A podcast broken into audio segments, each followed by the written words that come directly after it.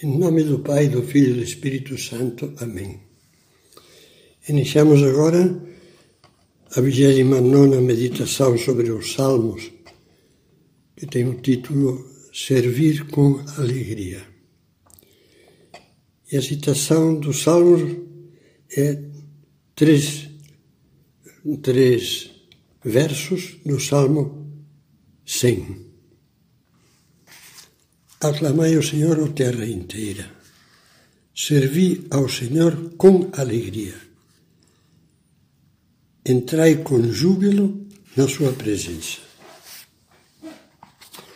Com esse verbo servir, Jesus fez a sua autobiografia. Numa ocasião em que os apóstolos disputavam sobre qual deles era o maior, Jesus definiu a si mesmo assim: o Filho do Homem não veio para ser servido, mas para servir e dar a vida para resgate de muitos. Ele veio para servir os desígnios redentores do, do seu Pai. O meu alimento, dizia, é fazer a vontade daquele que me enviou e realizar a sua obra, que é a obra da redenção. E veio para nos servir, dando a vida por nós Ninguém tem maior amor, dizia na última ceia, do que aquele que dá a vida por seus amigos, o que ele horas depois ia fazer na cruz.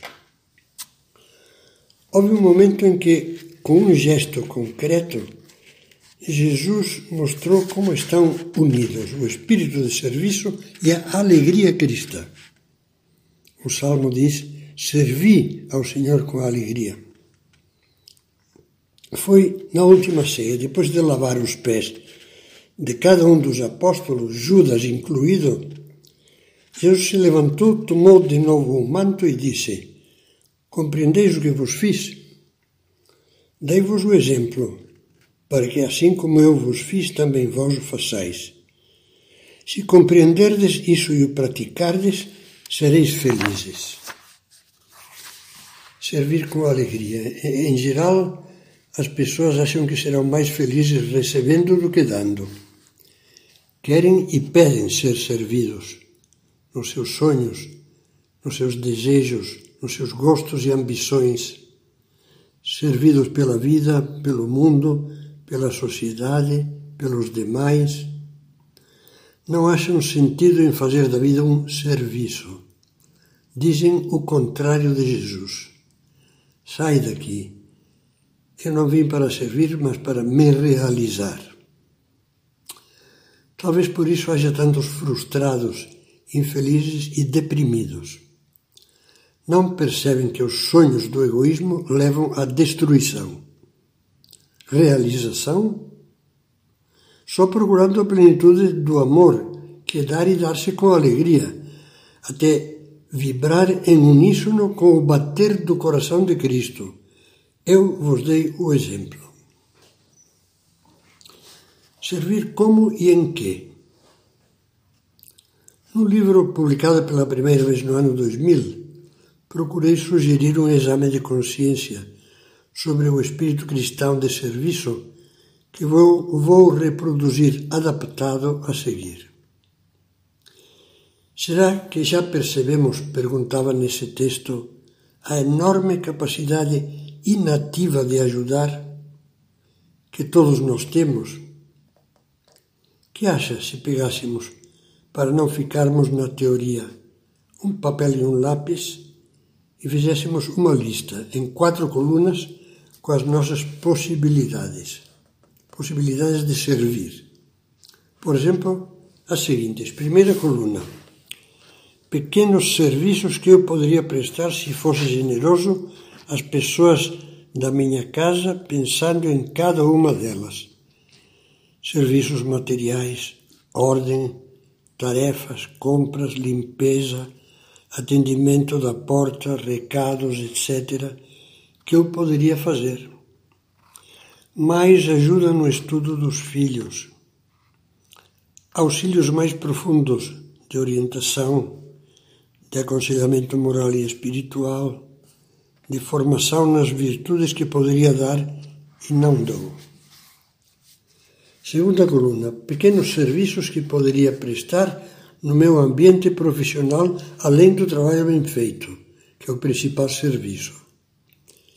Pense com realismo nos modos possíveis de auxiliar, de facilitar e tornar mais amável o trabalho, o trabalho dos colegas e subordinados. Será que eles podem contar comigo se estão atribulados?